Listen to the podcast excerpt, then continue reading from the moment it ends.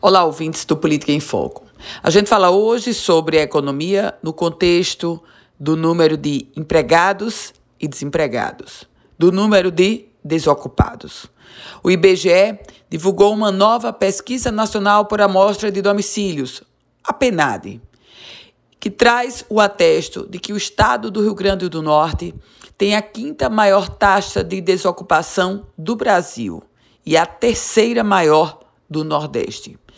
No mês agora de agosto, os dados são de agosto, nós alcançamos 17% do número de desempregados. No ranking nacional, essa taxa só não supera os estados da Bahia e do Maranhão, que estão liderando o ranking com 18,1%, do Amazonas com 17,9% e do Amapá com 17,3%. Somos a quinta maior taxa do país, repito para você.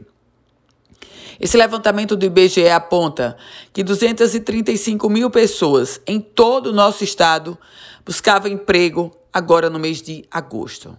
No início da pesquisa, e hoje a gente está falando sobre agosto, porque essa é a penada e contínua Covid-19, a taxa de desempregados no Rio Grande do Norte era de 12,3%.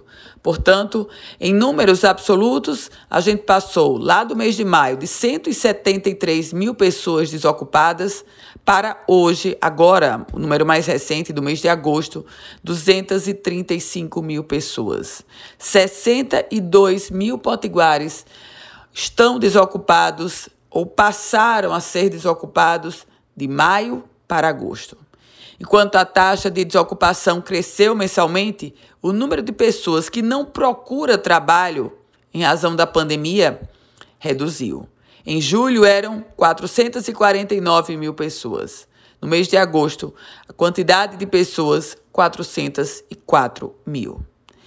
Eu volto com outras informações aqui no Política em Foco com Ana Ruth Dantas.